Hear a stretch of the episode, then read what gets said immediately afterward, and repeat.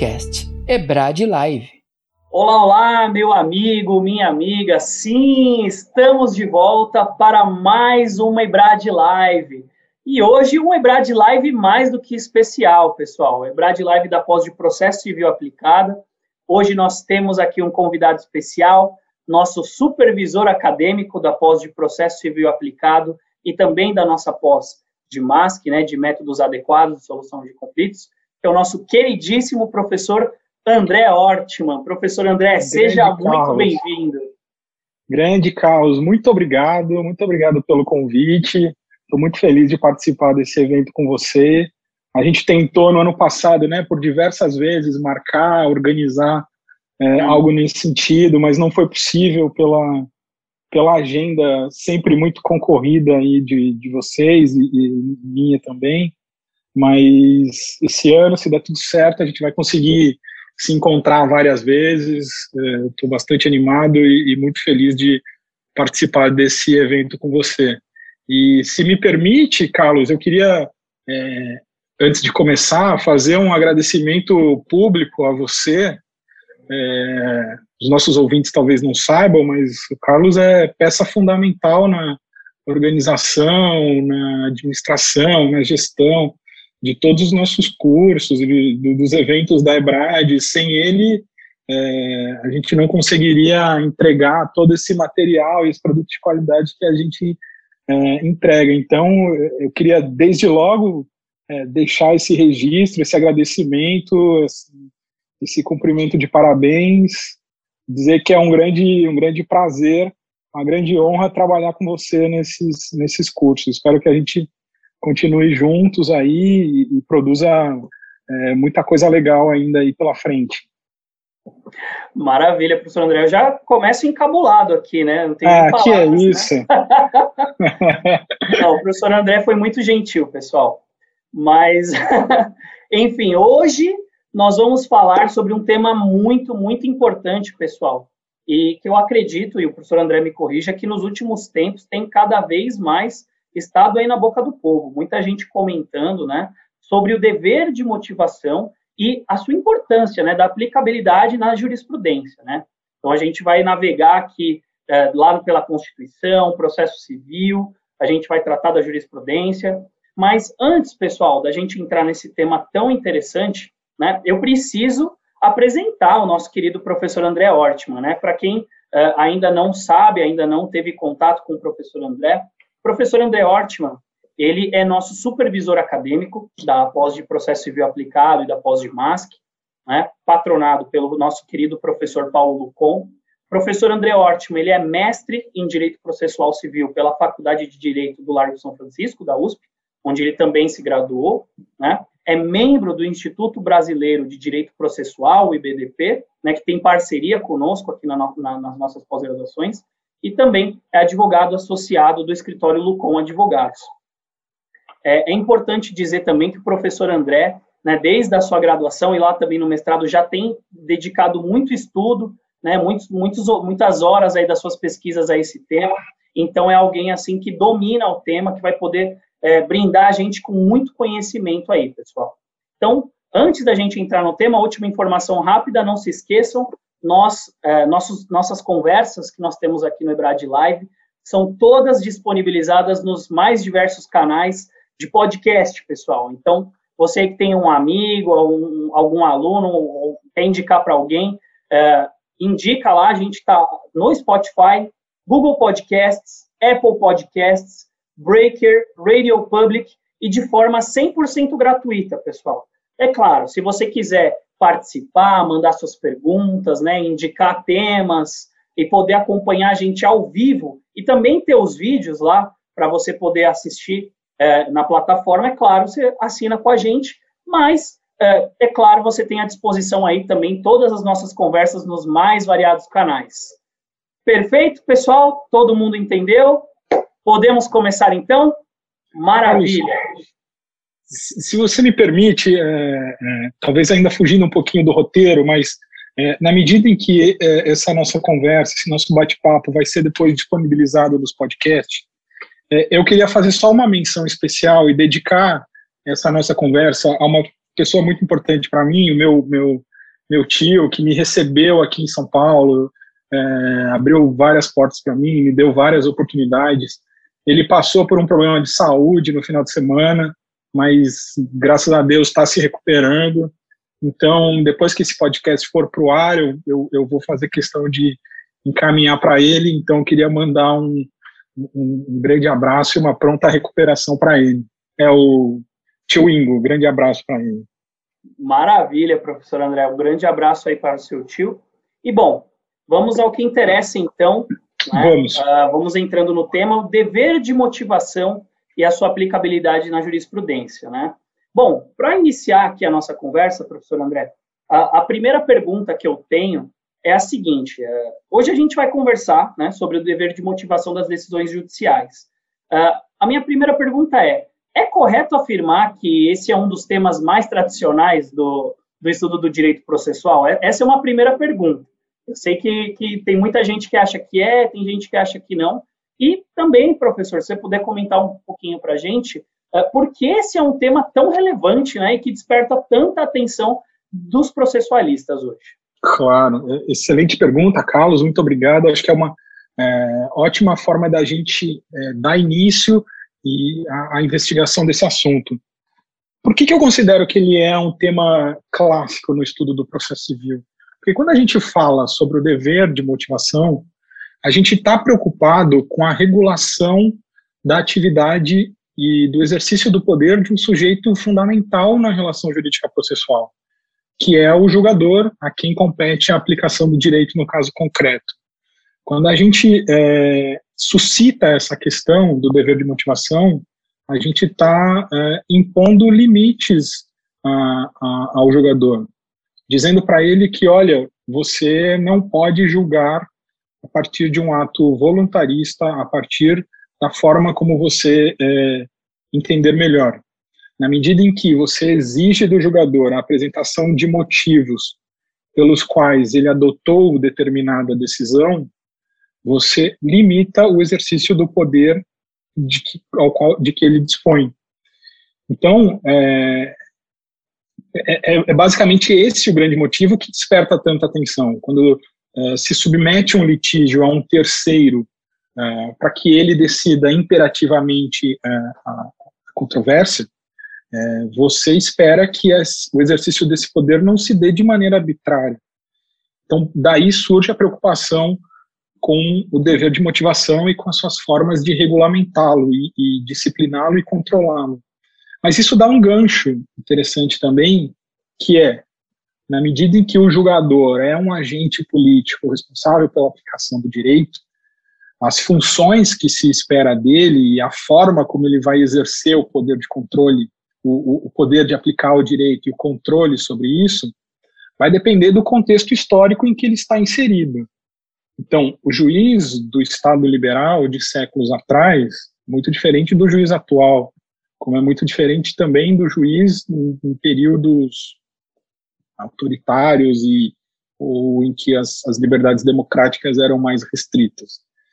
Então, é preciso ter esse olhar sobre o contexto em que o juiz está inserido, sobre os limites que ele deve respeitar, para a partir daí avaliar a, a forma, a, principalmente a adequação da motivação é, das decisões judiciais. O, o, inverso também poderia ser, é, poderia ocorrer.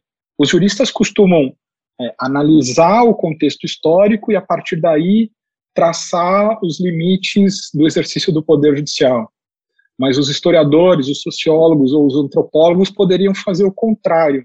Eles poderiam utilizar as decisões judiciais, a forma como os juízes é, proferem suas decisões, para a partir daí extrair é, implicações sobre, é, inferências sobre o contexto histórico e, e, político da época em que ele, em que a decisão foi proferida.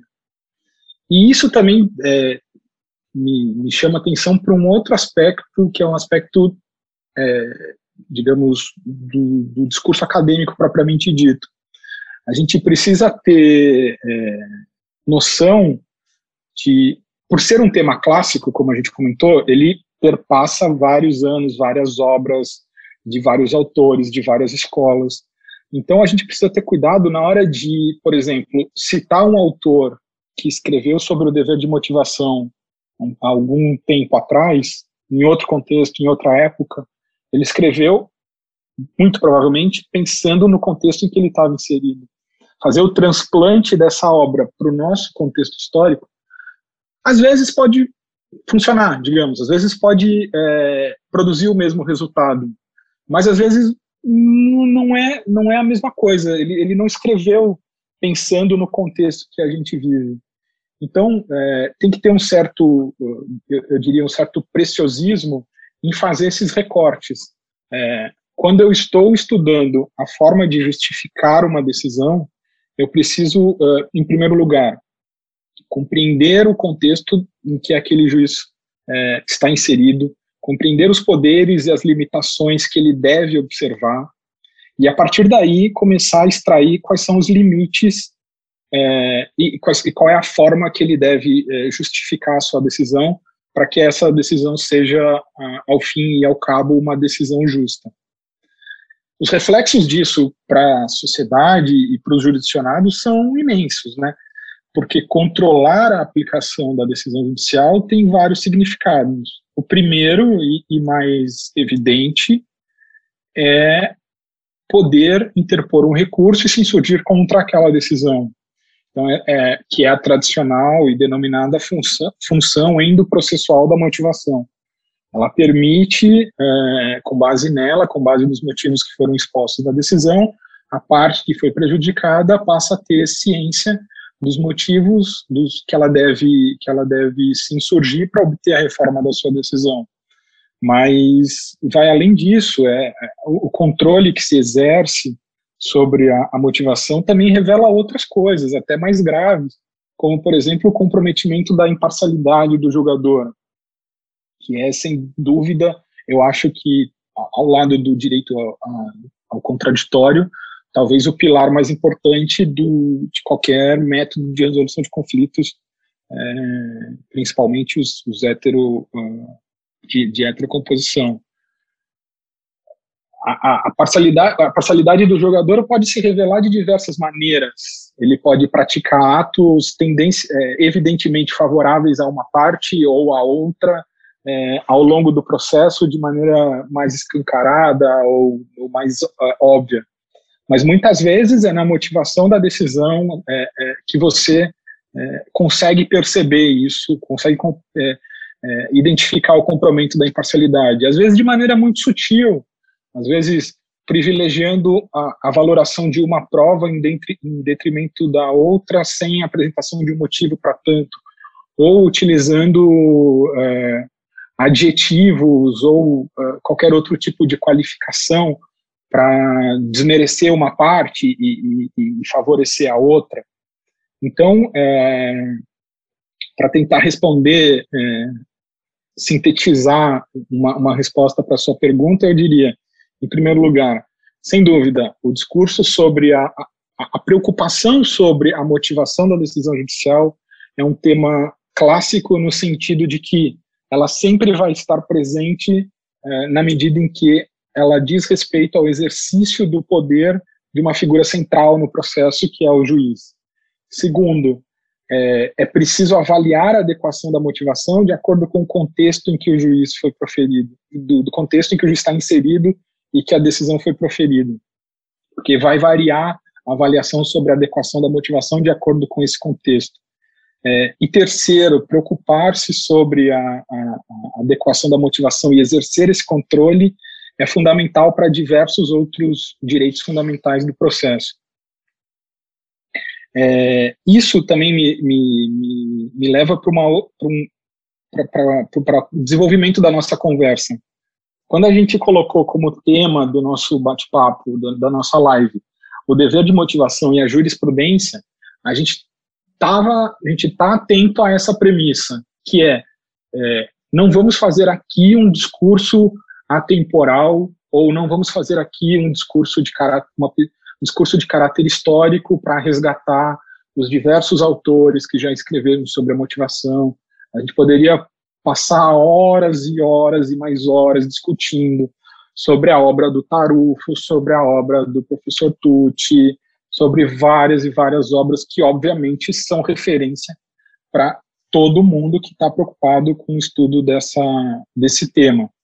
É, mas eu acho que é mais é, interessante, mais prático é, fazer um recorte e tentar identificar como os nossos próprios juízes estão avaliando o seu dever de justificar as decisões.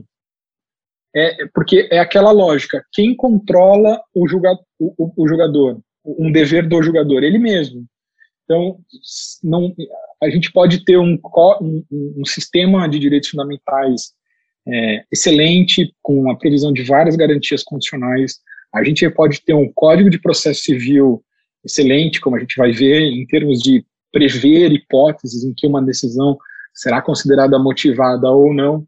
Mas se no final dessa história os juízes entenderem que, bom, o meu dever de motivação se encerra aqui, o dever que eu tenho de justificar uma decisão é esse, e se eu fizer isso, está bom e, e, e pronto. É, tudo aquilo que a gente tem lá previsto não, não é que vai valer de nada, mas é, não, acaba, não acaba tendo a eficácia que se esperava. Então, como você mencionou no início da apresentação, e foi também muito gentil, falando da minha, da minha preocupação com esse tema, o, o, o, que, o que esse tema me desperta, principalmente é isso, é, é a preocupação em, em, em controlar é, como que os jogadores estão lidando a respeito desse dever que eles é, que é a eles incumbido. Eu não sei se eu respondi a sua resposta, Carlos, é, e, e, eu também esqueci de falar isso na introdução. É, fique absolutamente uh, pelo, pelo pela nossa relação de amizade, proximidade e pelo conhecimento que você tem, fique à vontade para mim também me interromper e fazer alguns é, questionamentos que você achar interessante. Mas é, eu queria inicialmente deixar isso muito claro para os nossos é, amigos, nossos ouvintes, nossos alunos. É, e, e, a realidade, obviamente, sem querer entrar nesse assunto, mas é, a, a motivação desperta muito isso porque ela é do nosso dia a dia.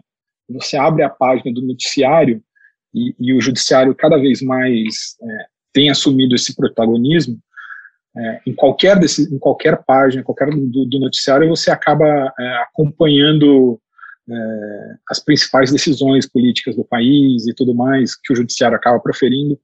É, se você recorre à motivação, você consegue é, perceber e identificar muita coisa às vezes que está por trás ou que levou a uma decisão ou outra. É, então a minha preocupação e a minha meu, meu foco de interesse acadêmico e, e até pessoal está é, é, tá ligado a isso. Vamos estudar a motivação e nos centrar na forma como os nossos juízes é, estão lidando com esse dever que foi é, imposto a eles. Não, perfeito, André, perfeito. Ficou, ficou é, claro, cara? Ficou, ficou. Não tenha dúvidas. É, e, de fato, né, por isso que quando, na abertura da live eu comentei justamente isso, que já é é, é, a gente sabe, para a gente que estuda o processo civil, a gente sabe que é um tema muito tradicional, né? O, o dever de motivação. Mas me parece que no, nos últimos tempos tem tomado cada vez mais proporção. Né? É, eu, eu, diria, é, eu, diria, que é quase evidente, Carlos, à medida em que o judiciário vai assumindo mais maior protagonismo, é, o fruto da, desse, do, do, do, protagonismo do judiciário vai estar refletido nas decisões judiciais que eles proferem, que são proferidas. E quanto mais é, deficitária, deficitárias forem as decisões em termos de motivação adequada, com devida valoração de todas as provas, mas por que, uma prova? E, e, e são temas que o, o leigo também percebe por que, que uma, a valoração dessa prova se deu dessa maneira? O controle que passa a ser feito pelo judiciário é muito maior. E, e, aí o, vem a questão: vamos, vamos debater e discutir a forma como esse, esse dever está sendo exercido. É, isso se dá, por exemplo, com. Depois a gente vai tratar disso mais para frente, por exemplo, mas com a modificação de entendimento da jurisprudência. Por que, que o judiciário decidiu daquela forma e agora é, decide de outra maneira? Ele pode fazer isso livremente, sem, sem uma devida motivação, sem uma devida justificação dos motivos, sem apresentar por que, que foi decidido daquele, daquele modo e agora está sendo é, decidido diferente. É, é, daí que vem a, a, o caráter clássico desse tema e também muito atual. É, e é por isso que eu, eu, como disse, fico muito envolvido e espero que depois desse nosso bate-papo, é, dessa, nossa, dessa nossa live, isso também gere é, essa expectativa, essa inquietação nos nossos ouvintes, é, nos nossos alunos, para que passem cada vez mais a estudar esse tema, se debruçar sobre esse tema. Eu acho que é um assunto é, que, que, é inesgotável, porque a, além do ponto de vista jurídico, ele pode ser analisado sobre outras perspectivas ou é, de caráter multidisciplinar. É, é, a, a multidisciplinaridade aqui é fantástica, é, porque quando você vai valorar uma prova, por exemplo, a valoração da prova exige, em várias ocasiões, conhecimento de outras áreas, é, outros campos da ciência. Valoração da prova testemunhal, por exemplo, é, depende muito do que a psicologia do testemunho e outras áreas da, da, da psicologia podem fornecer para o jurista. Então, é, eu acho assim, é, todo controle sobre a, a, forma que as decisões são proferidas é, nunca é demais, não é, não é prejudicial, pelo contrário. É, quanto maior for a, a, a atenção e, e, a crítica, o trabalho acadêmico sério e, e responsável sobre isso, melhor para a nossa sociedade. A função da motivação, que a gente comentou no início, de controle, que é, é justamente isso, permitir que a sociedade controle a forma como as decisões são é, proferidas. Essa é a denominada função extraprocessual da motivação. Então, é, quanto maior for esse controle, quanto mais eficaz, quanto mais é, rigoroso, técnico, preciso, melhor para o desenvolvimento da nossa sociedade e, para o desenvolvimento do nosso, do nosso direito. Então fica aqui uma primeira resposta a essa pergunta, é, de caráter introdutório, mas também com esse objetivo de é, instigar a pesquisa a respeito desse tema. Não, perfeito, professor. Excelente, excelentes considerações. É, e assim, um, um, detalhe muito importante que eu acho que é legal é, destacar também para o pessoal é, que, dada a sua relevância né, do dever de motivação, uma das principais fontes que a gente tem é justamente a Constituição Federal, né, professor? Sem dúvida. É, nelas, nela está, estão, além das garantias do, do, do, do judiciário, do devido processo legal, de onde se poderia extrair, desde logo, a, os elementos necessários para uma motivação adequada, mas também estão os deveres impostos ao juiz e aos magistrados. É, e eu acho que, é, obviamente, é a partir dela que a gente começa essa análise contextual, é, contextual do, do nosso dever, do nosso... Ah, desculpa, eu acabei clicando aqui, né, pra, acho que veio uma pergunta. É, a partir dela, obviamente, que a gente começa a, a analisar e a, e a, nos preocupar sobre o dever de motivação é, nos dias de hoje. E... Não, não, eu, eu, eu, sem, não, sem problema, professor. É, eu acho que, como você bem falou, não, não tem como fugir da Constituição, né? É, mas an, antes da gente é, seguir, eu tenho uma, uma pergunta muito rápida para fazer para o senhor é, para você, né? A gente é amigo há um Por favor. tempo, né? Senão vou ter que começar a te chamar de doutor. Não, André, na, na, verdade é o seguinte, você comentou uh, que a, a, avaliação sobre a adequação do dever de motivação, ela depende do contexto histórico e do papel uhum. atribuído uh, ao juiz de cada época, né? Isso me, uhum. chamou, isso me chamou muita atenção, é, pelo seguinte, considerando isso, Uh, se, na sua opinião, né, alguém que domina o tema, já é possível uh, a gente identificar qual seria esse perfil do juiz estabelecido pelo CPC de 2015 ou já é pensar muito adiante? Não, é, é excelente. É, eu acho que sim, já é possível. A gente já pode, a partir do CPC 2015, traçar alguns é, perfis é, que a gente que, o, que a gente espera do jogador.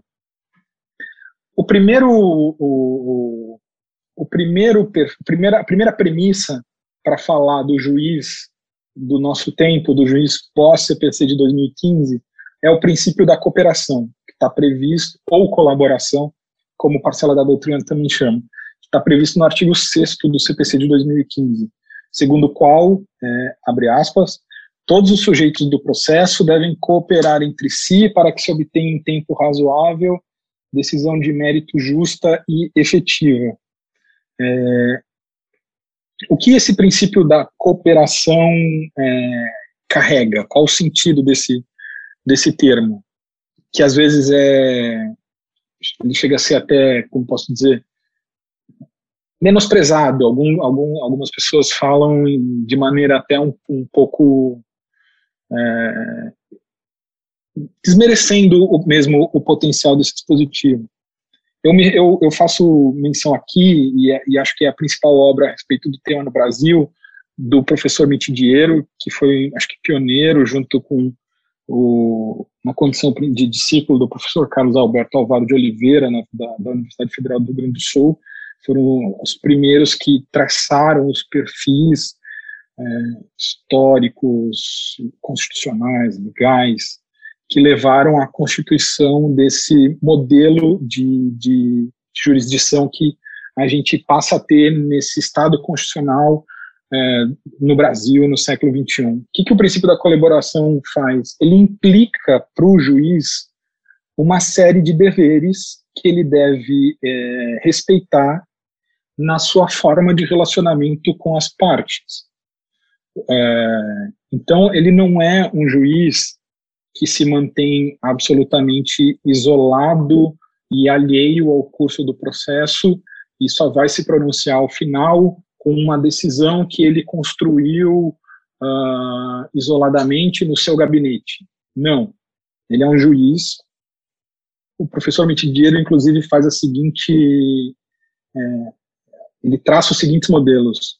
O modelo do juiz é, isonômico, se a memória não me trai, que é de um outro contexto em que é, permaneciam juiz e partes todos numa mesma condição, o juiz hierárquico, que ficava sempre em cima, é, em uma relação de superioridade em relação às partes, e apenas se pronunciava ao final com a emissão de sua decisão, e o juiz do processo colaborativo, que durante o desenvolvimento do processo ele está numa relação de igualdade com as partes. O que, que é essa relação de igualdade?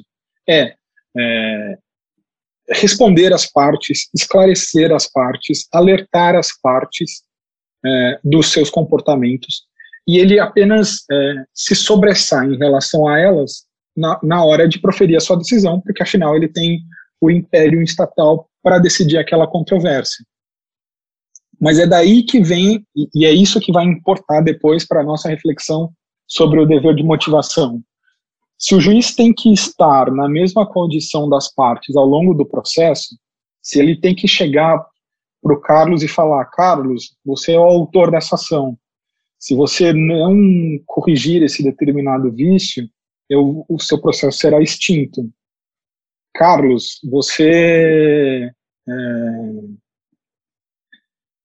você preciso são chamados deveres de informação, consulta, esclarecimento partes e juízes se, é, se relacionam de maneira equânime no curso do desenvolvimento do processo. Ao final, o juiz decide. Lá na frente, a gente vai ver o que, que isso revela para a motivação. Se as partes participaram em conjunto da construção da decisão, as partes e o juiz, perdão, isso vai ter que refletir lá na hora de decidir a, a, a causa. O juiz não pode ignorar, por exemplo, que no curso do processo você, Carlos, fez por diversas vezes menção a uma prova que você quis produzir porque você considerava ela relevante para a solução da controvérsia é, e, e, e, ao final, na hora de motivar a decisão, é, chegar, é, dizer que não, ela não é relevante para a conclusão que eu construí, e nos termos do artigo 489, parágrafo 1 inciso 4, eu não sou obrigado a, a, a justificar um fundamento que não é capaz de infirmar a minha conclusão. Não, mas espera, se, se você, com base nos termos do artigo 6 tinha o dever de, é, de ser ativo nesse momento mesmo, de de participar do processo de construção da decisão.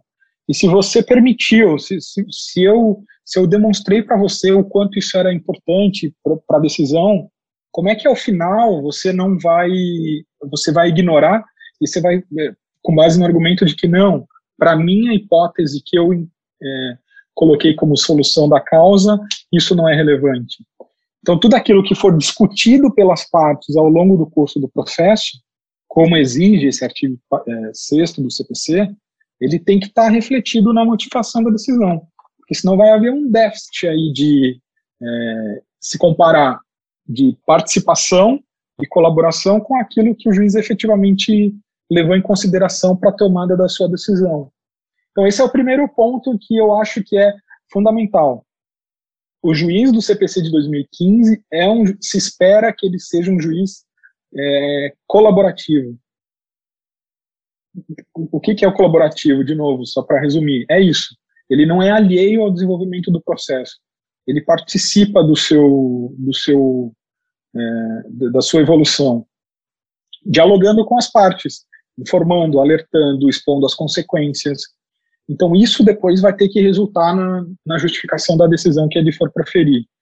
Um só, outro... uma, uma, dúvida rápida, professor André. Eu sei que você advoga bastante.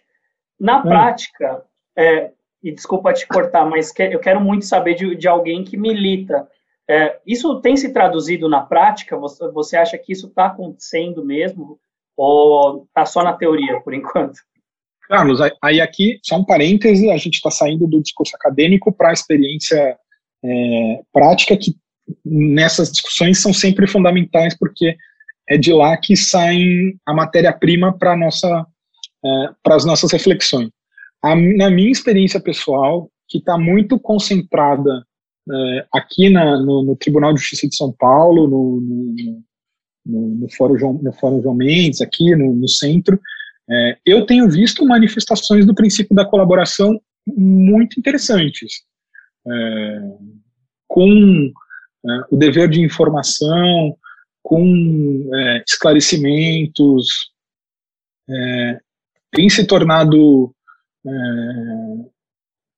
posso dizer, raros, mas se fizer aqui um juízo de, como posso dizer, de, de, de, de memória aqui para lembrar algum caso em que, por exemplo, é, a gente foi, e aí até abrindo para o próximo tópico, que é o da decisão surpresa.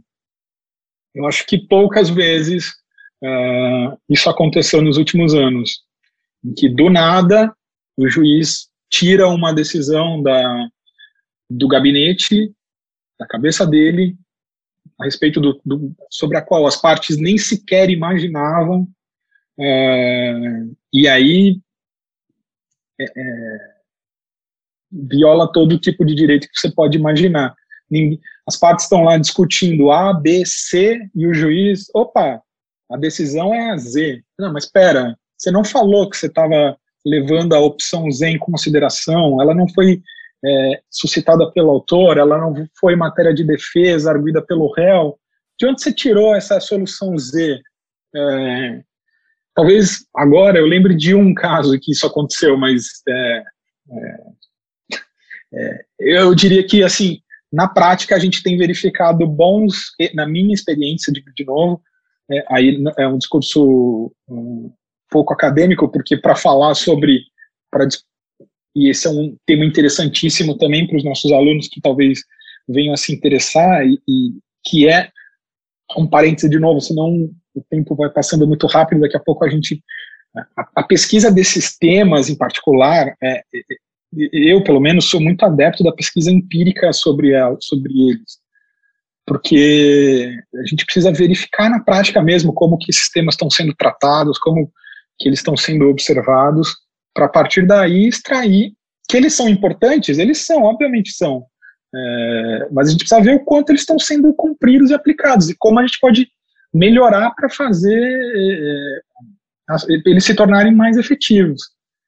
É, não sei se eu respondi sua pergunta, Carlos.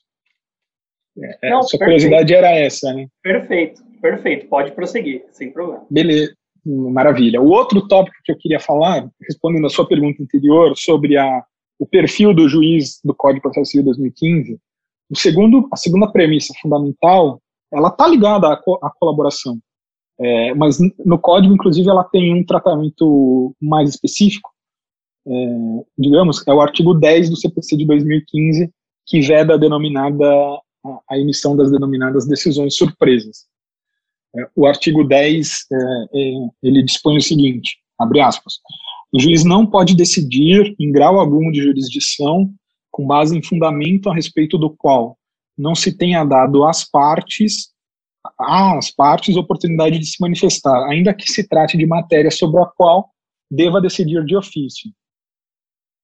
É, é, é, é enquanto respondi a sua pergunta, é, mencionei isso rapidamente. O juiz do CPC de 2015, ele, ele tem que construir a decisão com as partes. Tem que dar a elas a possibilidade de, e esse é um aspecto fundamental do princípio do contraditório. Contraditório sempre teve associado à motivação. A doutrina fala isso é, de maneira clara. É, uma motivação adequada tutela o exercício do contraditório porque fornece uma resposta para aquilo que a parte é, aduziu. Mas o contraditório vai além do, do, denominado, é, do denominado binômio da informação barra reação.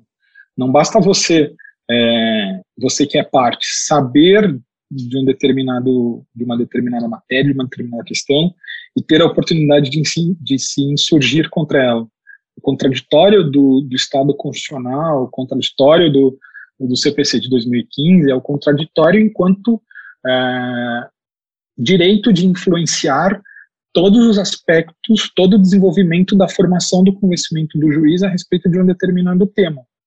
Então, mesmo num, na, em questões de ordem pública, questões de ofício que, te, que, teoricamente o juiz poderia conhecer de ofício, ele não pode simplesmente, é, ah, partes, vocês estão discutindo sobre o tema A e B, é, sobre o tema A com base nos fundamentos B e C, e eu acabei de constatar aqui que a competência para julgar essa questão é absoluta e é do julgador é, J. Ou vocês estão discutindo sobre esse tema, mas na verdade a pretensão que o autor tá, exerce nessa demanda já está prescrita e vocês não debateram a respeito disso. Ele não pode fazer isso, ele tem que instar as partes para que elas se manifestem a respeito. Só a partir daí ele pode legitimamente proferir uma decisão sobre isso.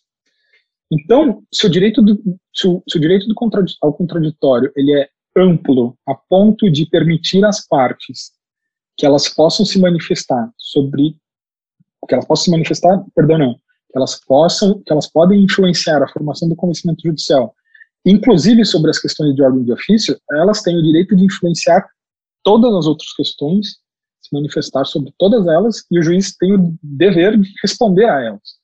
E é isso que vai ter reflexo mais para frente quando a gente vai falar das específicas hipóteses do artigo 489, onde estão listadas as situações em que não se considera fundamentada uma decisão. O que eu quero chamar a atenção é isso. Nesse tópico em particular, é, é para esse ponto. Recuperando um pouquinho do que a gente já falou também. Para avaliar a adequação da motivação de uma decisão, você precisa estar ciente do contexto histórico, social e político em que o juiz está proferido, tá, em que o juiz está inserido e que a decisão foi proferida. O CPC de 2015 já fornece parâmetros para a gente estabelecer qual o perfil de juiz é, que a gente espera para os dias atuais. Esse perfil ele está basicamente pautado em dois grandes pilares. Não são os únicos, mas é, para os fins aqui da nossa conversa e da nossa exposição, eu acho que são, no meu entendimento, é, e ancorado nessa doutrina que eu mencionei rapidamente, eu acho que eles são é, os mais centrais, que é, são eles, de novo, o princípio da colaboração, que exige do juiz posturas ativas em relação às partes, é, e o princípio do contraditório sobre esse, sobre esse aspecto do direito das partes de influenciarem todos os, os, as, os, é, os procedimentos, todos os, todas as fases do processo de uma, da construção da decisão judicial. Se elas têm esses direitos, é, esses direitos têm que estar refletidos na motivação da decisão, das decisões, porque senão, como eu comentei, vai vai ter um déficit de fundamentação e o sistema não vai fechar, porque se a gente espera, na medida em que a gente espera que as partes tenham esse direito, é, isso só vai, o sistema só vai fechar se esse direito for refletido em uma fundamentação adequada que leve em consideração tudo isso que elas é, que elas expuseram e contribuíram para o desenvolvimento da, da decisão e para a construção da decisão, da decisão judicial. Acho que esse é um ponto fundamental. É, proferir uma decisão, encontrar uma solução para o caso, não é uma atividade que o juiz faça, é, ou pelo menos sob o ponto de vista é, democrático e de, de respeito aos direitos fundamentais, é, ela não pode ser algo que surja do gabinete isoladamente, sem que as partes tenham contribuído e participado ao máximo uh, de todo o seu processo de elaboração e, e construção. Uh, Carlos, eu mais uma vez não sei se eu respondi sua pergunta, por favor. Não, se eu fui, louvor, se eu, tá se, eu desvi, se eu desviei do assunto, você, por favor, me apresente um, um não, cartão amarelo que eu, eu complemento. Assim, eu acho ou... que esse é um tema que não tem como a gente tocar em diversos assuntos. Né? Como você bem falou, é um tema que toca as mais diversas áreas. É, não, não só do direito, um... mas da sociedade, né? Exatamente, exatamente. E não dá para falar de um único aspecto, e, e, eu fico feliz até por, por você ter feito essas perguntas iniciais, porque se a gente começasse a falar só do artigo 489, é, ou a gente teria que fazer várias remissões a esses temas no curso da, da fala, ou ficaria, uh, eu, na minha, na minha opinião, a fala ficaria é, um pouco solta, um pouco aérea, ficaria é, descontextualizada. Eu acho que a gente precisa ter noção de que a gente está, do contexto que a gente está inserido, dos direitos que as partes é, dispõem e dos deveres que o juiz desse novo, desse novo modelo de, do, de sistema de administração da justiça que a gente criou, é, que ele deve respeitar. Não, perfeito, André, perfeito. É, só antes da gente seguir, é, a gente nós temos aqui muita, muitas pessoas assistindo, a gente já recebeu algumas perguntas. É, como eu sei que você está no celular, fica tranquilo que eu leio aqui para a gente e já passo para você antes da gente seguir para o 489, tá? Uhum. A, uma, a, gente, a gente recebeu uma pergunta aqui do Victor Botelho, professor André. Ele diz assim: Boa noite, professores, parabéns pela excelente explanação. É, professor André, minha dúvida é a seguinte: como ponderar a questão do dever de motivação é, do jogador, né? E essa necessidade de deixar claro o porquê de tais atos é, com a questão da segurança jurídica e se tem algum impacto né, nos casos de segredo de justiça. Né? Acho que ele quis dizer se, é, se ele tem que tomar esse cuidado de deixar algum critério claro ou não, justamente por tá, se tratando de um segredo de justiça ou não, se não tem nenhum impacto, e, a, e essa questão da segurança jurídica que vem abarcada aí com o dever de motivação. É, é, não, excelente a, a pergunta do Vitor. Eu acho que, bom, a, a questão do segredo de justiça, ela não interfere na avaliação sobre a adequação da motivação. Se o processo, é, se, se o caso exigir essa tutela, dá-se a ele é, essa proteção, limitando o acesso às partes, mas para elas a motivação tem que ser, dentro dessa proteção, a motivação tem que ser é, exauriente de, de, acordo com todos os requisitos legais e da Constituição. Uh, sobre a segurança jurídica, a motivação é sem dúvida é, é mais um elemento é, também é fundamental e está diretamente relacionado em vários aspectos. É, mas, e aí é preciso fazer também um recorte, porque é, num caso individual, num litígio individual, Caio versus Tício, é, a questão da segurança jurídica está muito ligada à questão da estabilidade das decisões e da previsibilidade. Então, é com base na motivação que você identifica por que, que uma foi proferida a decisão X e no curso desse processo ela foi modificada. Não, juiz, você decidiu desse jeito. Você resolveu uma questão incidental aqui no processo Caio versus Tício e agora você modificou, mas por quê? É, teve algum fato novo, algum fato superveniente, algum direito superveniente? Porque se não tiver, você não pode alterar a decisão. Você proferiu aquela decisão, eu criei uma expectativa sobre ela, e, e, do ponto de vista de segurança jurídica, é a decisão que importa. Já no plano dos tribunais superiores, isso é, é ainda mais significativo. Os tribunais superiores têm a função de criar as decisões paradigmas, é, aí nos, nos, mecanismos próprios que eles dispõem, no julgamento de recursos repetitivos e, e outros procedimentos que, que valham, para fixar a orientação de, como eu disse, de paradigmas denominados precedentes, que depois é, serão aplicados em, nos casos individuais. Então, ali, sem dúvida, não dá para dissociar a motivação da segurança jurídica sob o aspecto aí, basicamente, principalmente da previsibilidade. É uma fundamentação, no caso de um, de um do Tribunal Superior e de um, de um, de um julgamento de recurso repetitivo precedente. Essa decisão ela tem que espelhar todos os argumentos deduzidos pelas partes, todas as consequências. É, ela tem, ela, os requisitos para esse tipo de decisão vão muito além do, do, do próprio artigo 489 e, e seria inclusive seria inclusive o tema talvez para um outro para um outro um outro papo nosso talvez no, nos próximos encontros assim. Que vai é, é, e, e, é, e, nisso a pergunta do Vitor foi ótima é, é, a motivação tem mais esse papel. Ela é fundamental para conferir segurança jurídica para o sistema tanto para os casos individuais como eu disse garantindo a estabilidade das decisões, respeitando o que já foi decidido, quanto contribuindo para a previsibilidade e cognoscibilidade do direito, aí principalmente é, nos tribunais superiores, que tem a função de criar esses paradigmas, e, e para esses paradigmas só serão criados se, as motiva se a motivação das decisões forem é, adequadas a essa função de criar precedentes. Maravilha. Maravilha, professor André.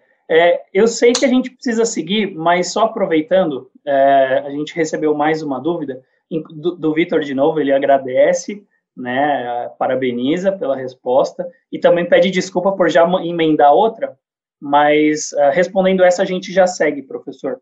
A, a pergunta é a seguinte: se professor corre-se o risco da cooperação ser tão implícita a ponto de se perder a imparcialidade no julgamento? ou não? É, eu acho que não, porque é, eu acho não. Eu, eu, meu entendimento é que, é, é que não há esse risco, porque o juiz ser cooperativo não significa tomar partido é, em, em, favor de uma ou outra das partes. Essa discussão foi muito levantada na questão do, dos poderes instrutórios do, do jogador. O juiz determina a produção de uma prova, ele não está favorecendo uma parte ou outra, ele está ele tá cumprindo o dever dele de proferir uma decisão é, adequada, aplicando o direito objetivo ao caso concreto. Então, um juiz ativo, digamos, vamos, vamos, tem, vamos utilizar essa figura, o fato do juiz ser ativo em determinados momentos do desenvolvimento do processo não o torna imparcial, na medida em que essa proatividade dele não esteja é, favorecendo uma das partes. Não sei se eu, se eu consigo ser claro. Porque na medida em que ele esclarece ao autor que se ele não emendar um, uma petição, ele não, o processo vai ser extinto, ele não está favorecendo a parte. Ele está cumprindo a função institucional. Porque se ele, se ele simplesmente extinguir o processo por esse vício, o, autor, é, no, no dia seguinte, vai propor a mesma ação com, com esse vício sanado. É, então, ele não está. Tipo, e o que só vai criar mais é, dificuldades para a administração da justiça e, e, e tudo mais. É, então, tentando responder a pergunta do Vitor, e, e, parabenizando ele por ser pelo pelo seu entusiasmo em relação ao tema e, e interesse, é, eu diria isso, Vitor. É, juiz do, do, um juiz que respeita o princípio da cooperação e que toma determinadas atitudes no desenvolvimento do processo, que, que é ativo em determinados momentos, não perde a sua imparcialidade enquanto esses atos não revelarem um, um, um interesse em favorecer uma das partes. E, pelo contrário, quando esses, ele estiver cumprindo isso é, em atenção aos seus deveres institucionais, a sua, a sua função institucional de, de responsável pela administração do processo. Perfeito, perfeito, André. Você vê só, é, só perguntas excelentes, né? Vejam aí vocês, o nosso público é qualificado, minha gente, assim como os nossos convidados, sempre a um outro nível, né? Assim como o nosso nosso apresentador, nosso âncora Ai, ai. Bom, mas já, já caminhando, André, para o final da, da nossa live, infelizmente passou muito rápido. Está muito a rápido. Tem, a gente tem aí 30, 35 minutos, né? E acho que não dá, não tem como a gente não fechar essa nossa live, uh, se não adentrando, como, como você já mencionou anteriormente, no 489, parágrafo 1 do CPC, né?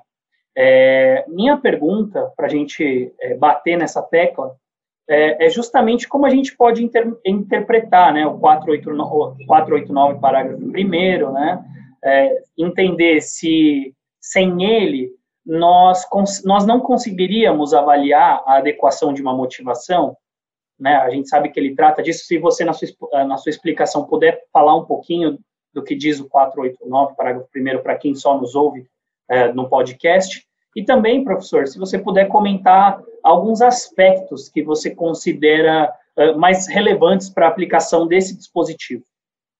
Claro, é, excelente. Vamos lá. Esse, essa é, acho que é a parte da nossa conversa mais é, instigante mesmo, porque a gente vai entrar em algumas questões práticas, mais práticas. É, primeiro, só é, respondendo a sua pergunta sobre a importância do artigo 489 parágrafo primeiro e os, os seus incisos, é, onde, onde estão listadas as, as hipóteses em que se considera que uma decisão não é fundamentada. A, a primeira reflexão seria: a gente precisaria desse artigo para extrair essas conclusões ou, ou, ou não? É, ele é um excesso que o nosso legislador é, achou por precaução, né, fez valer no novo código. Eu diria que, academicamente, de, no, de novo, se a gente fizer um discurso e, e, se a gente resgatar as obras que foram escritas a respeito do tema ah, nos últimos anos, principalmente pós-Constituição de 88, e todos os autores fantásticos que escreveram sobre isso, a gente vai chegar à conclusão de que, a partir da interpretação das garantias constitucionais que estão previstas no artigo 5 e seguinte da, da, da Constituição, a gente já conseguiria, fazendo a devida atualização dessa interpretação para o dia de hoje, a gente já conseguiria depreender, chegar nessa mesma conclusão de que, bom, não é fundamental, em atenção ao princípio da isonomia, por exemplo, não é fundamentada uma decisão que não justifica porque o caso X, que é, é análogo ao caso Y, é, por que, que eles foram decididos de maneira, de maneira diferente. Porque o princípio da isonomia exigiria que, para casos análogos, fosse aplicada a mesma solução. Então, recorrendo ao princípio da isonomia da, que está previsto na Constituição, daria para chegar a essa conclusão que hoje a gente extrai do inciso 5 e 5 e 6 do, do CPC. Mas isso, de novo, isso exigiria, obviamente, um discurso, um ônus argumentativo muito maior. À medida em que o legislador do CPC de 2015 positivou essas, essas hipóteses no código, na, de certa maneira, facilita a vida da, de quem é responsável pela aplicação e pelo controle das decisões, porque acaba sendo o nosso ponto de partida. Então, eu, eu diria, se a gente for avaliar, para fazer esse exercício de avaliar a adequação da motivação das decisões, vamos partir do que está previsto nesse dispositivo, porque ele já reflete também a escolha do legislador, e depois complementá-lo e fazer o devido juízo de adequação com a Constituição Federal nas hipóteses em que ele não oferece uma solução ou oferece uma, uma solução é, incompleta. Então, tentando ligar tudo aquilo que a gente está falando, é isso. Vamos analisar a motivação de acordo com o nosso atual contexto histórico, de acordo com os princípios que se impõem para regular a atividade do juiz e utilizando como fonte o artigo 479, parágrafo 1 do CPC e as decisões jurisprudenciais que estão sendo proferidas a respeito desse tema, porque, como eu disse de novo, a gente está aqui, a nossa missão é avaliar como os juízes avaliam o dever que eles têm de, de justificar a decisão, as, as decisões que eles proferem. Então vamos lá, Carlos, se você me permite, Polêmico, vamos começar pelo, pelo inciso primeiro.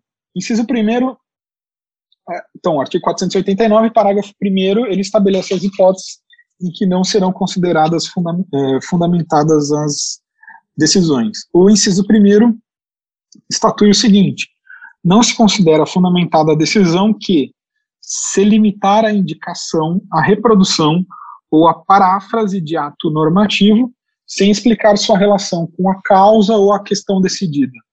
Qual que é a situação indesejada que esse, que esse dispositivo visa combater? Bom, aquelas decisões em que o juiz simplesmente é, reproduzia o texto da lei é, e a partir daí extrair uma conclusão nos termos, exemplificando, nos termos do artigo X da lei Y, julgo uh, Z. Bom, é, qual o problema dessa decisão?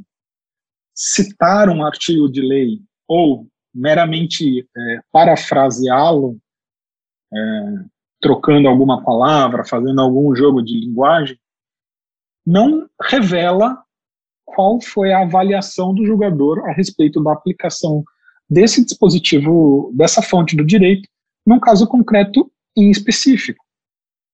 Então, Nossa, se olha não é, como, olha se como não, isso dificulta na prática a vida do advogado, né, professor? Exatamente, é, era o, que, era o ponto que eu ia chegar. Se o juiz não faz esse exercício, se ele não apresenta essa justificação, você não sabe, é, Carlos, na condição de advogado, mas espera, qual prova, qual fato que foi determinante para ele é, invocar o artigo X? Por que, que o, o artigo X. É... Então, e aí, como que eu recorro? É... Então, do ponto de vista de violação ao contraditório, é, um, é, é terrível decisões dessa maneira. Mas é, eu queria ir um pouquinho além para fazer um, um, comentário adicional.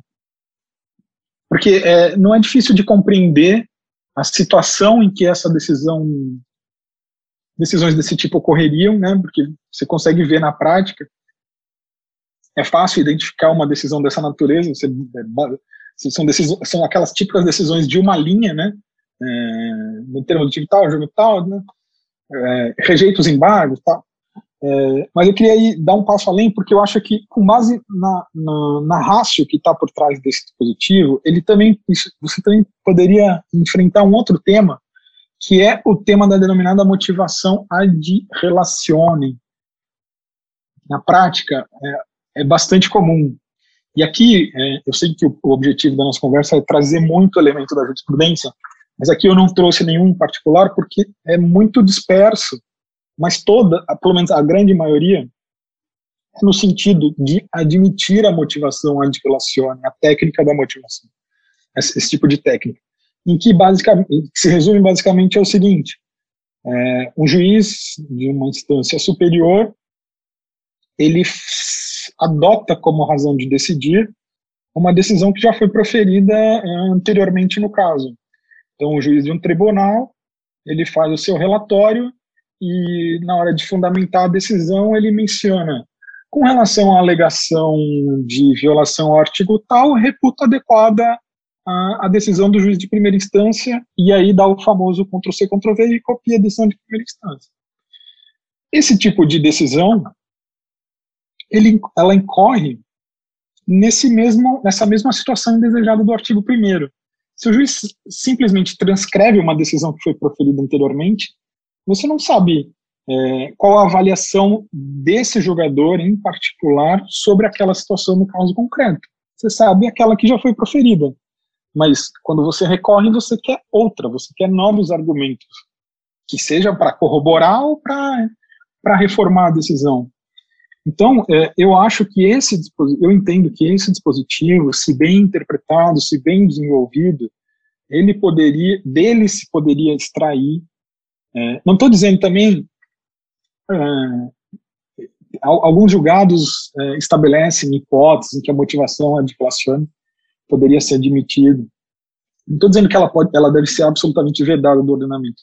Algumas situações ela poderia ser aplicada em que faz referência a um aspecto da decisão de primeira instância e complementa o argumento, ou desenvolve, ou contraria é, esse tipo de diálogo, por exemplo, não seria prejudicial. É, mas na, na, na, jurisprudência que você encontra, na maioria das situações, é que a, é a admissão da motivação ad placione por motivos, muitas vezes, de caráter é, pragmático, eu acho, da magistratura, é, aliado com questões do dia a dia, do funcionamento do sistema de justiça, obviamente, é, o procedimento de tomada de uma decisão se torna mais célere se você é, reproduz decisões anteriores. Justificar, construir novos argumentos é, é sempre mais demorado, não só em termos de reflexão e ponderação sobre o que foi decidido e o que agora eu tenho que decidir, e, e, e, consequentemente, tempo de elaboração, redação das, das sentenças, é, é, é tudo mais complexo e, e, mais demorado. Mas eu queria, com relação a esse inciso, destacar o seguinte: bom, juiz, você não pode citar simplesmente o artigo de lei ou qualquer outra fonte do direito sem explicar o motivo concreto da sua aplicação no caso é, em particular, porque se você fizer isso, a parte não vai ter é, a informação necessária sobre o que levou você a tomar essa decisão e, por consequência, não terá elementos suficientes para recorrer. E, e, isso prejudicará de sobremaneira o, o seu contraditório. É, passando para o segundo, eu vou, eu vou seguindo, tá bom, Carlos? Se você, se você tiver alguma consideração para fazer, Aí você me você fica à vontade para me interromper. Eu tenho, é... tenho, uma pergunta rápida aqui, professor, ainda sobre esse tema, da Luana. Ela questiona se, na prática, esse tipo de situação ele acontece de uma forma bem clara ou ele é meio velado? Assim, é boa pergunta. É, boa pergunta. E eu acho que nisso o, o artigo, esse inciso primeiro é, é, bacana, porque ele colocou, ele fez a, a explícita ressalva da paráfrase. Porque na prática, é, o mais comum é simplesmente é, tentar dar um outro significado para o dispositivo legal e aplicá-lo na decisão. Então não basta você, ah, o artigo 5 fala que, o artigo Z fala que é, se aplicada, se acontecido o fato tal, vai dar a consequência X. Não pode o julgador falar, ah, como diz o artigo tal, X, o fato X linha. Não, tipo, e aí ele, ao invés de colocar o artigo em aspas, ele, ele acrescenta algumas palavras, troca um pouco a ordem, põe na ordem direta. Isso é comum na prática de ainda de se ver. Né? Muitas vezes nas decisões provisórias, de tela provisória, e tudo mais. É, porque é, é, não tenho, não tenho elementos é, para fazer essa afirmação de, assim, de uma maneira mais assertiva, mas eu acho que é, parafrasear para o jogador pode ter até uma função, às vezes, psicológica de, de achar que, não, veja, eu estou aqui justificando, tal, não estou simplesmente reproduzindo um artigo de lei, mas uma mera paráfrase também não diz nada sobre o caso concreto. Você precisa e, e, e analisar o caso concreto significa dizer qual o fato relevante, por que, que aquele fato foi relevante, qual a prova relacionada àquele fato, e, e aí completar o círculo é, com a, justificando a aplicação daquele dispositivo e, por fim, a consequência que está nele prevista. É, mas respondendo a pergunta da Luana, então é isso. Na prática, a gente vê muita paráfrase, mas que também não é o adequado e, e, que também viola o, é, esse inciso. Maravilha, professor. Beleza? Podemos seguir então. O segundo, o inciso 2, é, ele, ele tem o seguinte sentido, o seguinte enunciado. Não se considera fundamentada a decisão que empregar conceitos jurídicos indeterminados sem explicar o motivo concreto de sua incidência no caso. A lógica é, é, é um pouco parecida com a primeira, de dar uma decisão levando em consideração as características do caso concreto. Mas ele tem aqui um, um, um caráter mais específico, que é a preocupação com a utilização dos termos indeterminados que estão nas cláusulas eh, gerais em vários dispositivos do código, de vários códigos, de várias legislação. É, eu, eu, eu, costumo citar o exemplo da boa-fé, que assim, se manifesta de maneira muito distinta em uma variedade de situações. No contrato de compra e venda, o princípio da boa-fé gera deveres correlatos e acessórios diversos de um outro contrato, de uma outra relação é, negocial, comercial. Então, termos indeterminados por sua própria natureza, pela, pela, que, pela história que, levar, que, que levou a, a, a, forma de legislar com base nesse, nessa, nesse tipo de técnica, eles exigem uma materialização no caso concreto. Então, se o jogador for, for, for, for justificar sua decisão com base na boa-fé, dignidade da pessoa humana e, e todos esses termos que a gente conhece, que também não cabe aqui a gente ficar listando, porque senão a gente vai perder muito tempo, mas eles têm que ser justificados no caso concreto. Por quê? Porque eles, pra, primeiro, aí retomando o que a gente falou lá uh, no início, é, é, é, é só com, é com base nisso que você vai permitir que a parte é, efetivamente contribua com, a, com o desenvolvimento e com a construção da decisão. E depois que ela saiba por que, que a boa-fé, naquele caso concreto, não foi respeitada. E com base nisso, ela possa recorrer, se insurgir e, e tentar demonstrar que não, que o, o termo foi, foi, foi respeitado e aplicado. Desculpa. É, inciso terceiro. Não se considera fundamentada a decisão uh, que invocar motivos que se prestariam a justificar qualquer outra decisão. Bom, esse a gente pode passar um pouco mais rápido, mas acho que ele também é de, de fácil compreensão. Qual a situação indesejada aqui? Bom, é, o juiz não pode utilizar na, na fundamentação ah, um termo que ele usa para proferir diversas decisões em igual sentido, sem justificar por que, que naquele caso isso aconteceu. Pensem no caso das Essa tutelas é provisórias. sensacional, eu confesso. Não dá, você já, já encontrou casos assim, Carlos? Sim. Não dá para o juiz chegar e, proferir uma decisão, uh, não, não concedo tutela provisória porque não presente requisitos legais. Uh, não presente a verossimilhança. Isso é tipo, um, não diz nada sobre o caso concreto. Então, é, essa, essa decisão. Tinha até uma expressão que eles usavam, eu eu esqueci, depois eu comento.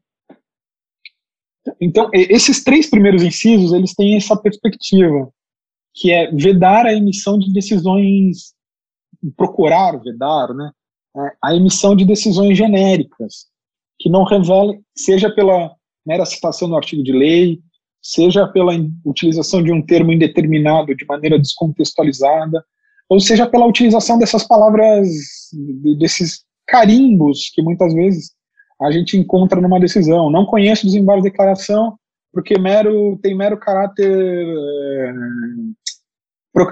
é, procrastinatório ou mero caráter infringente, desculpa. É, mas por que, que ele, ele é infringente? Você tem que justificar você não vai conhecer desembargo, você precisa me justificar por que, que ele não tem uma omissão, uma obscuridade, uma contradição. Mesmo se for protelatório, por que, que você está achando que é protelatório? Porque, por exatamente, exatamente, exatamente. É, então, eu, eu, eu, faço uma leitura desses três incisos de maneira, de maneira conjunta com essa perspectiva. A decisão fundamental, a motivação da decisão tem que refletir o que aconteceu no caso concreto. E tem inciso quarto, não se considera fundamentada a decisão que não enfrentar todos os argumentos deduzidos no processo capazes de, em tese, infirmar a conclusão adotada pelo julgador. Aqui fazendo, esse dispositivo é muito interessante, fazendo de novo uma referência à jurisprudência. Se você pesquisar sobre esse tema na jurisprudência, o que você vai encontrar na maioria dos casos são decisões é, que reproduzem o seguinte, a seguinte mensagem. Uh, não é dever do julgador responder todos os argumentos citados pelas partes, porque o Poder Judiciário não responde, uh, não é órgão de consulta. De, o juiz não está obrigado a responder todos os questionamentos, devendo se ater apenas àqueles que são que considera mais relevantes. Bom, é, algumas algumas questões aqui. Ai, Carlos? Opa, professor.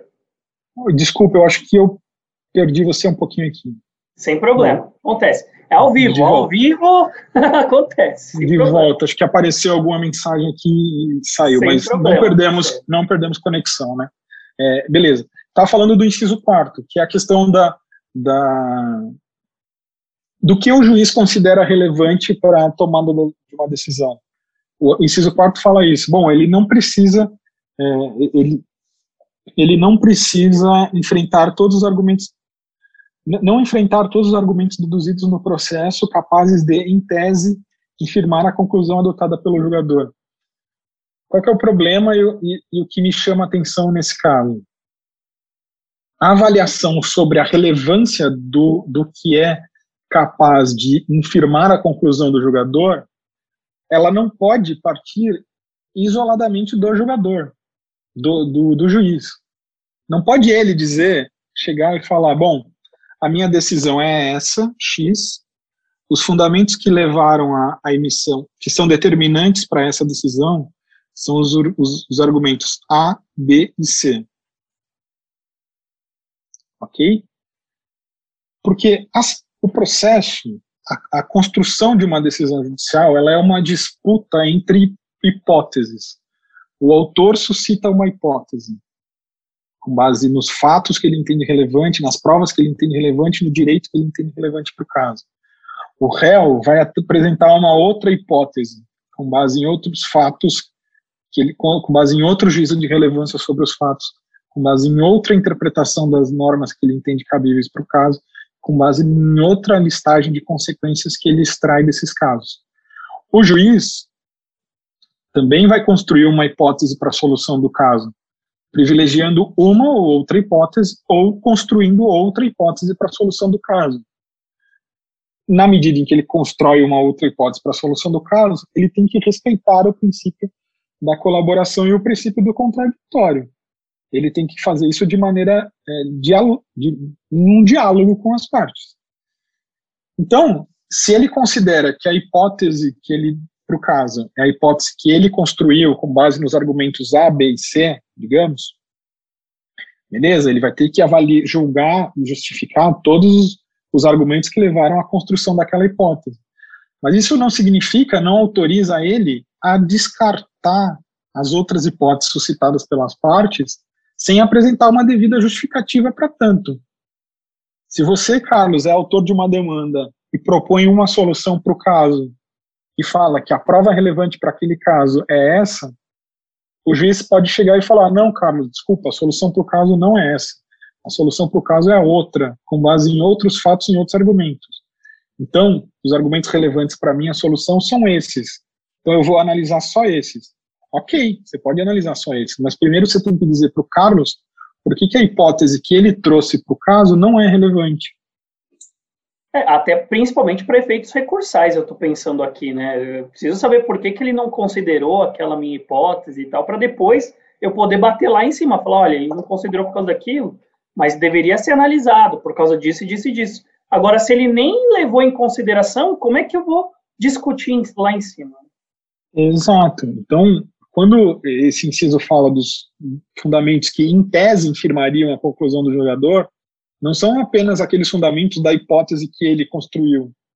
É claro, se você. Ah, a, a minha solução é essa e não houve a, a avaliação sobre a prescrição. É claro que a prescrição vai, vai acabar com a decisão que ele proferiu, beleza. Mas esses exemplos muito significativos sempre encontram na jurisprudência.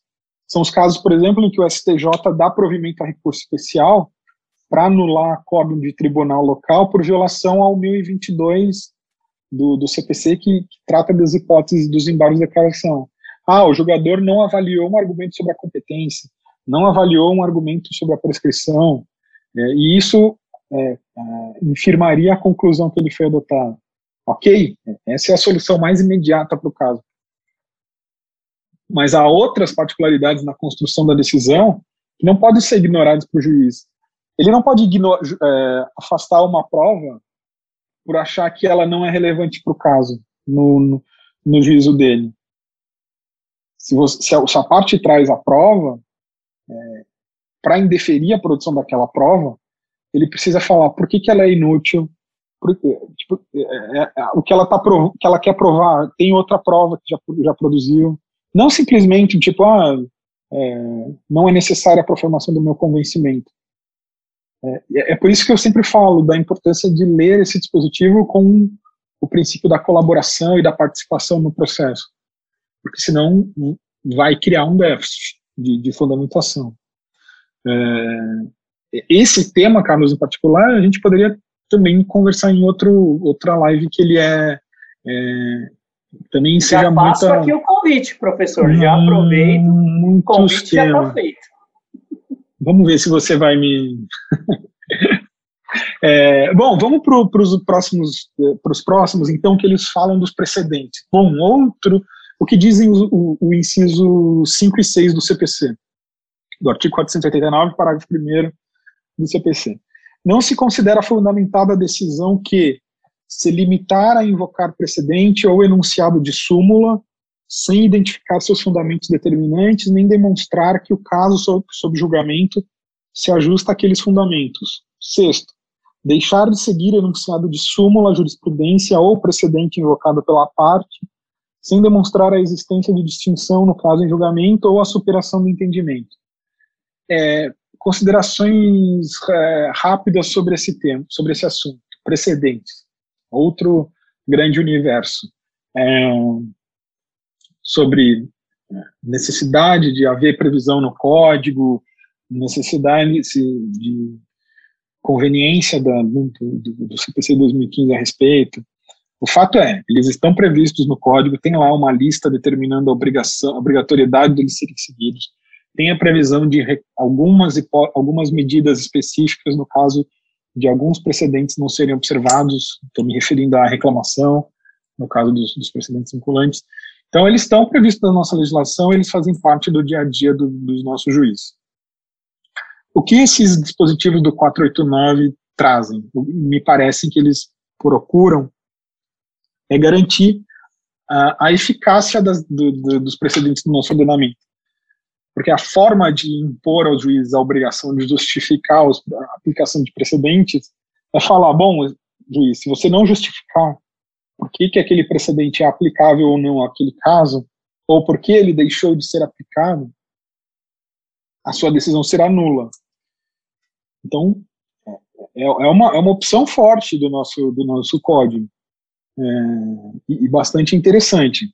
Mas aí surge a discussão levantada é, pela magistratura ou, ou, outros autores que tentam é, identificar quais seriam esses precedentes que os jogadores teriam a obrigação de se justificar. Então, tem um caso muito interessante do STJ, que eu queria mencionar rapidamente, é o recurso especial 169-8774 do, do Rio Grande do Sul, é, relatado pela ministra Nancy Andrighi. O que aconteceu nesse caso, Carlos? É, a gente está em tempo ainda, né? Sim, deixa, sim. eu comentá-lo rapidamente. O que aconteceu nesse caso? A parte num, promoveu uma ação no Rio Grande do Sul e invocou nas suas manifestações a aplicação de duas, dois, duas decisões proferidas por tribunais de outros estados da federação. Acho que São Paulo, Mato Grosso, se a memória não me trai. E o Tribunal do Rio Grande do Sul não levou esses, esses, esses precedentes em consideração na hora de fundamentar a sua decisão. A parte, então, interpôs recurso especial ao STJ, suscitando a alegação à violação desses dispositivos. A ministra Nancy Andrighi proferiu essa decisão nesse recurso especial, é, que, do qual se extrai o seguinte, a, a seguinte é, rácio, é, rácio decedente. A regra do artigo, abre aspas, a regra do, do artigo 489 segundo a qual o juiz, para deixar de aplicar súmula, jurisprudência ou precedente, deve demonstrar a existência de distinção ou superação, somente se aplica a súmulas ou precedentes vinculantes, mas não a súmulas e aos precedentes apenas persuasivos, como, por exemplo, os acórdãos proferidos pelos tribunais de segundo grau distintos daquele ao qual o julgador está vinculando. Então, é, essa decisão, ao que me parece, ela é correta, mas ela não é completa. Ela é correta no sentido de que, bom, o juiz do Tribunal de São Paulo, ele não precisa avaliar a orientação do Tribunal do Paraná, do, de Santa Catarina, sobre esse tema. Ele não tem uma vinculação institucional com, esse, com esses tribunais. Ele não tem obrigação de. É, essa função é, é do STJ, em eventual recurso especial, dirimir uma divergência. Não é função do tribunal de segundo grau. Então, a decisão está certa da, da, da ministra nesse caso. Não dá para anular uma decisão porque um tribunal não se manifestou sobre um precedente de outro tribunal. Mas ela não é completa porque, primeiro, não são, quando a ministra, quando ela fala em somente se aplica a súmulas ou precedentes vinculantes, ela pode dar a entender que somente se aplica aos casos de súmula vinculante, precedente vinculante, os formados em recursos repetitivos e tudo mais. Mas no artigo 927 do CPC há outras decisões, é, e há, com imposição de dever de ser observado pelo juiz. Então, o juiz do, do tribunal local tem o dever de observar a orientação de, uma, de um órgão de cúpula superior ao qual ele está inserido, por exemplo, a, a, corte especial do tribunal local. É, ao que me parece, ele também tem a obrigação, e, é aqui que me parece que tem um, um, um erro nessa decisão, ele também tem a obrigação de se manifestar sobre a orientação do órgão de cúpula sobre aquele tribunal. Porque o artigo 927 tem que ser lido junto com o 926. O 926 impõe ao juiz, aos tribunais o dever de manter sua jurisprudência estável, íntegra e coerente. O juiz só vai conseguir é, cumprir esse dever se ele observar a orientação do seu tribunal a respeito daquele tema. Então, o tribunal local pode ter uma súmula ou um entendimento jurisprudencial formado em outro tipo de procedimento que o juiz que o juiz tem, ele, ele tem que avaliar por que, que ele é aplicado ou não naquele caso, para contribuir, inclusive, com o desenvolvimento da jurisprudência naquele tribunal. Então, é, é, essa seria a minha primeira crítica a esse, a esse, a esse recurso especial é, da ministra Nancy, do tipo, no sentido de que não são só as súmulas e precedentes vinculantes que os tribunais têm que a, avaliar, fazer a distinção ou, ou demonstrar a superação. Eles também têm que avaliar as outras decisões que o tribu do, do, dos tribunais ao qual ele, do tribunal ao qual ele está vinculado a respeito daquele tema, porque só assim vai conseguir ele conseguirá manter uma jurisprudência é, estável, íntegra e coerente. E um outro aspecto, rapidamente, é, se a parte invoca um precedente, Carlos, é, é, imagine uma situação em que só há um precedente a respeito de um tema, um precedente claro, um caso específico, e você é autor daquele, de uma demanda em que ele se aplicaria é, perfeitamente aquele caso. Você faz todo o raciocínio por analogia, você fala que os casos são semelhantes, as razões é, veiculadas neles são, é, eles têm a, me a, mesma finalidade. Então você desenvolve toda a sua argumentação com base nisso. Ó, tribunal, a, esse caso já foi submetido à análise judicial e já jurisprudencial e já foi proferida a decisão. Então eu tô, eu, o que eu peço na condição de autor é que se aplique a mesma decisão para o meu caso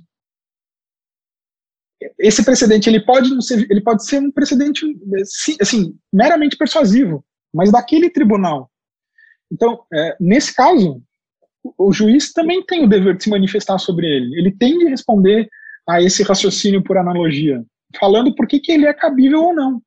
Não é pelo fato dele não ter sido proferido no, no procedimento de recurso repetitivo. Ora, o, o procedimento repetitivo não exaure a jurisdição tem casos é, isoladamente que são extremamente complexos, extremamente relevantes e que podem ocorrer em outras situações. É, então, é, esse recurso especial, de, de, novo, ele é correto quando ele estabelece que não é preciso responder ao, ao tribunal de outra de outro estado, porque não tem esse grau de vinculação, mas essa decisão não é correta por si só, porque ela não abrange todo o fenômeno. Há outras situações em que deve haver justificação sobre a aplicação dos precedentes, porque só assim se vai conseguir manter a jurisprudência estável, é, uniforme, se vai conseguir criar. E aí, de novo, a importância da, da segurança jurídica, voltando à pergunta é, do Vitor lá no início, da questão da previsibilidade, cognoscibilidade do direito. E, por outro lado, também, às vezes, é a única forma de você dar uma resposta individual para a parte e garantir a aplicação da isonomia no caso concreto, respondendo e justificando a aplicação de um precedente isolado é, naquele caso. Então, esse é um, é um outro tópico é, muito interessante. É, por fim, é, o parágrafo segundo, a gente já está quase estourando o tempo, né, Carlos? É, fala da técnica da, da ponderação no caso de colisão de normas. É, entre aspas, né? Só para os nossos ouvintes também conhecerem o, o teor desse dispositivo. O artigo 479, parágrafo 2 prevê que, no caso de colisão, entre aspas, no caso de colisão entre normas, o juiz deve justificar o objeto e os critérios gerais da ponderação efetuada, enunciando as razões que autorizam a interferência na norma afastada e as premissas fáticas que fundamentam a conclusão. Ao que me parece, a preocupação aqui do, do legislador foi tentar regulamentar, é, é, disciplinar o juízo de ponderação é, que acabou se popularizando no, no direito brasileiro, é, o clássico juízo de adequação, necessidade e, e proporcionalidade em sentido estrito, é, o legislador inseriu isso para dar os, o, o, recado, ó, isso não pode ser feito de qualquer maneira, tem que respeitar a, a, algumas técnicas. Né? E aí, rapidamente, só queria mencionar um, um, recurso especial do STJ, que é o 1765579 do ministro Cueva, em que ele apreciou uma suposta alegação à violação desse dispositivo. O caso, em, em portada síntese, envolvia a veiculação em uma rede social de uma, uma música que supostamente é, violaria crença, uma determinada crença religiosa. Um, nesse julgamento do STJ, o, ele é interessante porque o ministro é, faz um histórico das discussões a respeito desse dispositivo. Ele menciona autores que chegaram a, chegam a suscitar a inconstitucionalidade dessa norma. É, outros autores que dizem, não, ele é só mais um dispositivo que visa a regulamentar o exercício da, da aplicação do direito em caso de colisão entre normas. Por exemplo, ele coexistiria com as, com as regras da lei de introdução às normas do direito brasileiro. E ele, o, o, recurso especial faz a ressalva de que o STJ não pode analisar a violação é, em caso de direitos fundamentais, porque ele, ele, não pode entrar nesse mérito, porque isso caberia ao STF, o STJ avaliaria apenas como formalmente se deu a, a, a ponderação no caso concreto, ele, ele avaliaria a aplicação da técnica em si, ele não entraria no mérito da decisão. Então é, um, é mais um caso precedente bacana de interessante é, a respeito desse assunto. Vale a pena, vale a pena tê-lo em mente. É, eu Quer acho, Carlos, o número que, dele, professor? É claro, é 17 65 579 de São Paulo. Maravilha. Vale a pena, vale a pena, é, vale a pena é, procurar e, e, estudar, estudar esse, esse, voto. Carlos, eu acho que a gente conseguiu uh, traçar aí, fazer as considerações mais gerais sobre esse dispositivo. Uhum. É, por confesso favor, me diga você, se eu... Confesso a você, professor, que é, é, é um tema muito rico. E você vê que quanto mais a gente conversa, mais detalhes, mais questões práticas aparecem. Eu, eu tenho certeza que daria para a gente ficar conversando aqui até né, altas eu horas acho, aí. Eu acho, Carlos, então, se você me permite também, essa primeira essa, essa live, esse primeiro encontro, ele pode servir como uma espécie de, uh, digamos, de uma introdução para essa para esse tema que a gente pode aí até com eventual uh, feedback dos, dos ouvintes e, e tudo mais, uh, a gente pode nas próximas hoje seria meio que a, como se fosse a primeira aula, primeiro, primeira aproximação ao tema, e aí, nos próximos encontros que a gente marcar, a gente vai fazendo mais recortes.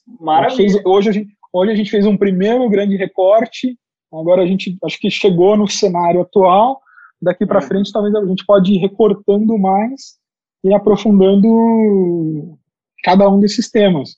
Mas claro, isso se você me me convidar para um outro evento e, e, Não, que isso, professor. Se Aqui, for, se for você é da casa, não precisa pra... de convite. Só avisar, ó, tal dia, tal hora, vamos fazer, a gente não, faz. Você, é, você é muito gentil. Obrigado.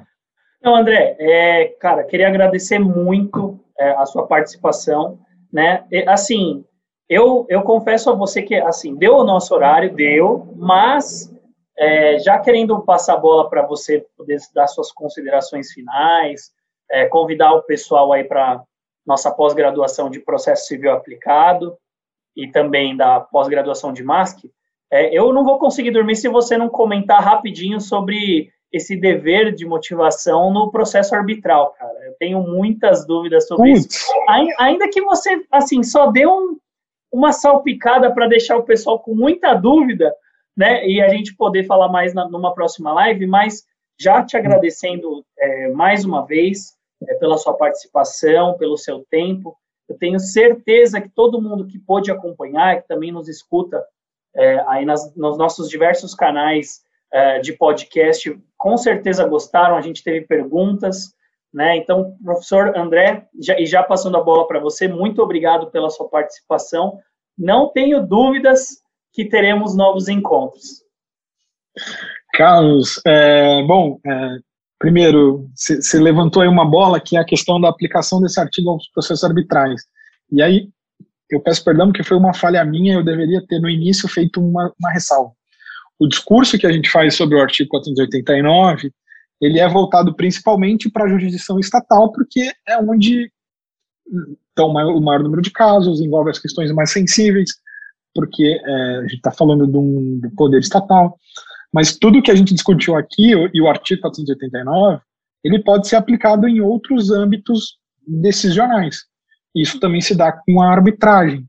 É, então, por exemplo, numa arbitragem exclusivamente de direito, exige-se, é, pelo menos no meu entendimento, que a, a, sentença arbitral respeite os requisitos do artigo 489, sob pena de nulidade da decisão. É, depois, a gente pode discutir, para além disso, a questão dos precedentes, a vinculação dos hábitos aos precedentes e tudo mais. Mas, como eu disse, eu acho que essa é uma outra mega bola que a gente pode levantar aqui e, e discutir em outra, outro bate-papo, porque vai tomar bastante tempo.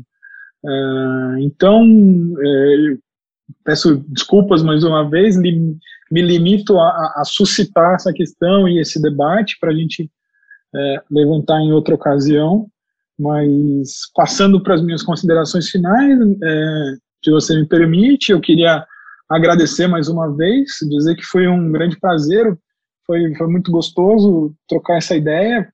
O tempo passou voando mesmo. É, o que, pelo menos para mim, foi bom, foi muito prazeroso. Espero que para quem nos ouviu e acompanhou também tenha essa, esse sentimento. É, espero que tenha instigado é, nossos ouvintes a estudar, a se debruçar sobre esse tema, que, que surjam no, novos, novas questões, novos questionamentos, para a gente continuar desenvolvendo esse, esse assunto. Agradecer você mais uma vez pela, por todo o trabalho, todo, toda a atenção comigo e com o professor Lucon, principalmente. Aproveitando, como você mencionou, convidar nossos ouvintes para conhecer os cursos de, de pós-graduação. Eles foram é, elaborados com muito carinho por todos nós, uh, sempre procurando trazer para as aulas os principais professores, principais especialistas nos assuntos é, em que eles estavam sendo convidados para dar as aulas. A gente sempre teve esse cuidado, então, se fizer, se, se fizer o exercício de comparar uh, o professor da aula tal, muito provavelmente você vai encontrar que ele é, escreveu uma dissertação sobre aquele tema, que a tese de doutorado é sobre aquele tema, ou que ele tem artigos e vários temas publicados sobre aquele tema. A gente sempre é, zelou muito é, por, esse, por esse cuidado, de trazer sempre é, um grande especialista que está mergulhado no assunto para trazer a maior carga de, de conhecimento possível para os alunos. É, então fica aí o convite para participar e acompanhar os cursos. A gente também está sempre em diálogo, né, Carlos, para aprimorá-los e atualizá-los é, sempre que for preciso. Eu acho que é isso, então, meu caro. Fica aí mais uma vez meu agradecimento, meu abraço e, e a minha saudação, meu abraço a todos. Maravilha, professor André. Mais uma vez, muito obrigado pela sua participação. Foi uma honra. Eu agradeço, aproveito a deixa para agradecer em nome da EBRAD ao professor Paulo Lucon também, nosso patrono, como o professor André falou, da nossa pós em processo civil aplicado e da nossa pós em MASC. Vejam vocês, é, a importância que a gente vê é, para você poder se aprofundar cada vez mais nesses temas, não só em processo civil, uh, que, a gente, que a gente comentou bastante aqui, mas também uh, em, na, na, nossa pós de MASC. Você vê que o, essas questões é, de processo arbitral e os mais diversos métodos estão cada vez mais sendo utilizados. Uh, a gente mencionou isso numa, uh, numa live anterior, né? Foi feito um levantamento que, assim, o número hoje de, de métodos uh, adequados de solução de conflitos que vem sendo utilizados tem subido cada vez mais, né? Muito mais seguro para as empresas, para todo mundo, você paga menos, resolve eh, num, num menor tempo, uma, uhum. você tem muitas vezes uma segurança jurídica até mais interessante, né? Então, reforçando aí o convite, pessoal, é, e é como eu sempre falo, pessoal, o, o nosso objetivo principal aqui, não só da Ebrad, do Grupo Anima, é, é, transformar o país pela educação. E eu, depois de uma live como essa, eu saio seguro de que a gente tem trabalhado e batalhado aí da forma mais correta possível nesse sentido. Então, professor André, muito obrigado mais uma vez. A você que nos acompanhou, muito obrigado por, nos, por ter acompanhado essa live, assistido. é, indique para os amigos, né? Nos acompanhe aí uh, nas, nas, nossas pós-graduações, no próprio Ebrad Live, na, nos podcasts e nos vemos no próximo encontro. Pessoal, um forte abraço é e até a Se próxima. Se cuidem. Se cuidem. Um abraço. Tchau.